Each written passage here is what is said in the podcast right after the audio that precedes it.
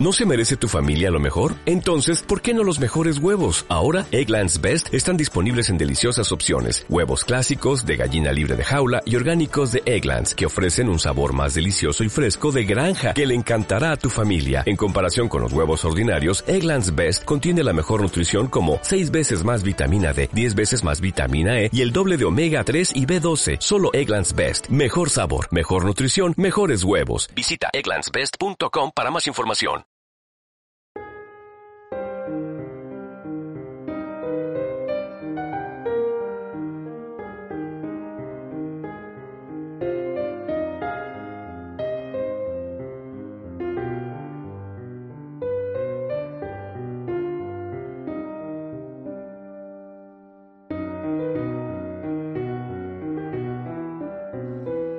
Bienvenidos una semana más a Ratones de Biblioteca. Mi nombre es Enor de la Cruz y eh, llegamos ya a este capítulo número 5 del podcast. Eh, antes de comenzar, como siempre, recordarles que en la descripción del episodio tienen al alcance de un solo clic todos los enlaces necesarios, tanto para seguirnos en las redes sociales como para convertirse en fans y en mecenas del podcast mediante la plataforma Contribui que les permite pues eh, realizar una suscripción mensual o eh, una contribución única del, de la cantidad que, que estimen conveniente. Les invito a que visiten la página. Y bueno, comenzamos hoy. Eh, voy a hablar de un libro que leí hace relativamente poco. Está entre los tres, cuatro últimos libros que he leído y, eh, y es un libro de Jesús Sánchez Adalit, se llama En compañía del sol. Es un libro, eh, primero vamos a, hacer un, una breve, eh, un breve resumen de la historia del, del autor para saber pues de quién estamos hablando y después una pequeña reseña del libro. ¿no? Eh, el libro, primero, bueno, eh, una pequeña introducción. El libro, pues, eh, es una historia que comienza en el siglo XVI. Es un libro, por lo tanto, es histórico, es una novela histórica. Empieza en el siglo XVI con la, la anexión de Navarra por Fernando el Católico, ¿no? Digamos que es el acontecimiento que comienza, da inicio, da pistoletazo de salida a la historia, ¿no? Y eh, a partir de ahí pues eh, a una familia noble de Navarra pues eh, al hijo menor le empiezan a surgir una, una serie de acontecimientos ¿no? que es el, la historia del libro ¿no? pero bueno vamos primero a hablar un poco de, del autor como digo Jesús Sánchez Adalid nació en el año 62 en Villanueva de la Serena provincia de Badajoz se licenció en Derecho por la Universidad de Extremadura y realizó cursos de doctorado en la Universidad Complutense de Madrid. Ejerció de juez durante un par de años, estuvo eh, trabajando como juez y después lo dejó y se dedicó a estudiar filosofía y teología. Se licenció en Derecho Canónico por la Universidad Pontificia de Salamanca. Es un señor que, que estudia bastante y que, que se ve que está cómodo en, con, libros antiguos, ¿no? Da la sensación de que, de que está cómodo en esta, en esta tesitura, ¿no? Eh, y actualmente es profesor de ética en el Centro Universitario Santa Ana de Almendralejo, que es un centro, digamos, eh, que depende de la Universidad de, de Extremadura, ¿no? En el apartado, digamos, eh, novelesco, que es el que no, nos interesa hoy, pues es autor de novelas eh, siempre históricas, es el por donde se suele mover la novela histórica, y ha recibido eh, numerosos galardones, pues ha ganado, por ejemplo, pues le han otorgado el, el premio Fernando Lara, el premio Alfonso X el Sabio, el premio internacional de novela histórica de Zaragoza, el Premio Diálogo de Culturas, el Premio Hispanidad y Premio Trova de Literatura de, con Valores, eh, bastante, bastante eh, laureado, y ha sido elegido académico de número de la Real Academia de las Letras y las Artes de Extremadura. ¿eh? bueno, pues esta es la, la pequeña introducción a, quién es el el autor tiene, tiene página eh, web propia, que yo ya la estuve indagando un poco para, para preparar el, el, episodio, y les dejaré el enlace también para que puedan, eh, el que esté interesado un poco, pues indagar en la vida o, las obras que ha publicado este autor, pues las tenga a golpe de clic. Y bueno, pues eh, este es el resumen del autor y ahora vamos a hablar de lo que es propiamente el libro que nos lleva hoy, ¿no? como digo, se llama En compañía del sol. La novela tiene como protagonista al hijo menor del noble navarro, don Juan de Jasú, francés, se llamaba el, el chaval francés de Jasú. Y como digo, pues este, este chaval cuando empieza la novela es un niño, eh, es el protagonista de, de toda la historia que se va desarrollando eh, a continuación. ¿no? Este chico va a terminar siendo jesuita, eh, termina siendo eh, jesuita y además un jesuita de los importantes. terminó enlazando Oriente con Occidente, ¿no? fue una persona que terminó siendo bastante importante dentro de los jesuitas y, de la Iglesia Católica, ¿no? Eh, el Papa incluso al final del libro pues se preocupó bastante eh, por sus andanzas, ¿no? Eh, está ambientada pues en la España de Carlos V, como dijimos al principio, aunque empieza el acontecimiento, digamos, inicial, lo protagoniza Fernando el Católico, que decide anexarse Navarra. Y esto es un poco el pistoletazo de salida, ¿no? Vamos, voy a leer eh, eh, una, una, sinopsis eh, y la voy comentando sobre la marcha para, para ir entendiendo de qué va el libro, ¿no? Comienza así. En 1512, el rey Fernando el Católico ordena al duque de Alba anexionar el territorio de Navarra. Los hijos mayores del noble don Juan de Jasú parten desde el feudo familiar a luchar por la causa de la dinastía destronada. El pequeño francés de Jasú permanecerá en el viejo castillo donde será testigo de los tristes acontecimientos, ¿no? Bueno, el chico, pues como digo, en ese momento era muy, era muy jovencito todavía y su padre y sus hermanos mayores, pues van, eh, hacia, se, apresuran a luchar contra eh, Fernando el Católico y ese intento de, anexión, ¿no? Eh, en aquel momento, pues Navarra era un reino completamente independiente de Aragón y de Castilla y, pretendían mantener esa independencia, ¿no? Y parecía que Fernando el Católico apostaba por lo contrario, ¿no? Pues este es el, acontecimiento que, que va a, provocar todos los acontecimientos, y para la redundancia, todo lo que va pasando después, ¿no?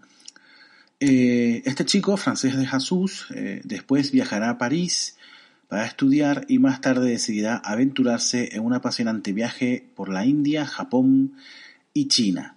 Eh, la, novela relata con gran fidelidad la vida del París universitario de la época, los viajes por mar, los peligros y las costumbres exóticas de los habitantes de los reinos perdidos del Oriente, y todo ello se mezcla en, un en una delirante realidad tangible, terrenal y a la vez onírica y espiritual, que nos ilustra sobre uno de los pasajes más emocionantes de nuestra historia. Bien, eh, pues el libro, como digo, está en la, pequeña sinopsis, termina aquí. El año, el, libro es, de 2006, que no había comentado el año de publicación, es publicado en 2006, no es un libro eh, antiguo ni demasiado antiguo ni nada por el estilo, es un libro relativamente reciente.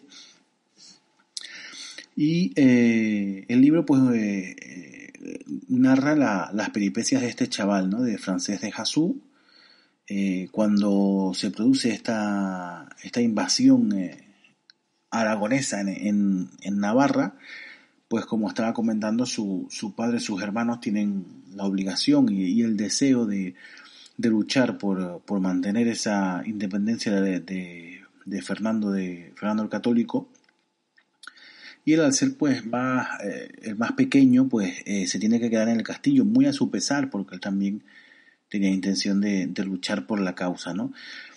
Eh, sin intención de hacer ningún spoiler, bueno pues simplemente voy a comentar que al perder la guerra, esta familia noble de Navarra pues pierde privilegios, evidentemente, ¿no? Y al final pues decide la madre que el, el pequeño francés lo más fácil y lo más cómodo y lo más conveniente era que estudiara para eh, integrarse en el clero. ¿no? Digamos que sus hermanos eran eh, eh, guerreros y nobles guerreros que, iban a la guerra, pero ya sin los privilegios, sobre todo económicos, que, que reportaba el ser una familia noble navarra, la madre decide que lo mejor para él pues será que se busque la vida por, por el, mediante su ingreso en el clero, ¿no? Eh, eh, hay que hacer, algún inciso un poco para hacer una explicación, ¿no? Que en aquella época, estamos hablando de principios de, del siglo XVI, era una salida frecuente recurrir a, a esto, ¿no? Recurrir a la iglesia, incluso también en la, no solamente en los chicos, sino también en las chicas, ¿no? Era muy costoso, eh, si tenías varias hijas, era muy costoso casarlas a todas, porque había que dar una dote, etcétera, ¿no? Era, podía llegar a ser bastante, bastante costoso. Entonces, pues, si habían ya dos o tres hijas en la familia, era muy frecuente que al menos una la metieran en un convento eh, como forma de evitar esa, eh, que tener que afrontar esos pagos de dotes, etcétera, ¿no? Y en este caso, pues, es algo parecido, ¿no? Eh, la familia se ve desprovista de, de, de, sus privilegios y sus fuentes de, de ingresos y eh, una opción que se abre pues es que este chico pues que se dedique a, estudiar la carrera eclesiástica y a, tener un porvenir dentro de la iglesia, ¿no? Claro, en todo hay clases, ¿no? Y cuando eres una niña de una familia menos acomodada, pues te meten en un convento a trabajar como la demás, eh, en este caso, aún perdiendo privilegios y, y fuentes económicas, todavía una familia noble y mm, se pueden permitir por lo menos mandarlo a, París, que era la, universidad eh, importante de aquella época, sobre todo en temas eclesiásticos, y deciden mandarlo a París, a pesar de lo costoso que también era mandarlo a París, pero es un intento de la madre de, buscarle un porvenir eh, interesante y un porvenir eh, seguro a, su hijo menor, ¿no? Entonces, pues se va a París, saca sus estudios y después ya como jesuita, pues narra, el libro narra sus aventuras por, por Oriente, ¿no? No voy a contar nada más porque no quiero eh, hacer ningún tipo de spoiler ni de, ni, ni de estriparles nada. Es un poco así, eh, eh, muy por encima lo, lo, que cuenta el libro, ¿no? Y nada, destacar, una cosa que sí quiero destacar es que mm, el libro está muy dividido en tres partes, ¿no? Eh, que prácticamente mm, mm, cada una de las partes puede ser un libro independiente, digamos, ¿no? Podría, el autor podría haberlo publicado como una trilogía y, no hubiera extrañado a nadie porque realmente son tres partes eh, diametralmente distintas unas con otras. La primera es eh, cuando jovencito este, este chico, francés de Jesús, todavía es pues un, niño, y ocurre todo lo que los acontecimientos que estaba contando con la invasión aragonesa en Navarra, etcétera, etcétera, ¿no? Y el tiempo que pasa, sus hermanos van a la guerra y él se queda en, en el castillo con su madre. Esa es la primera etapa, ¿no? cuando decide que es por mediante un, un familiar de la madre, creo que era un, creo recordar que era un tío de la madre o algo así, eh, que es obispo, y un poco lo arregla para que el chico pueda estudiar en Francia. Y a partir de que empieza su etapa de estudiante es otro, la, segunda parte del libro, ¿no?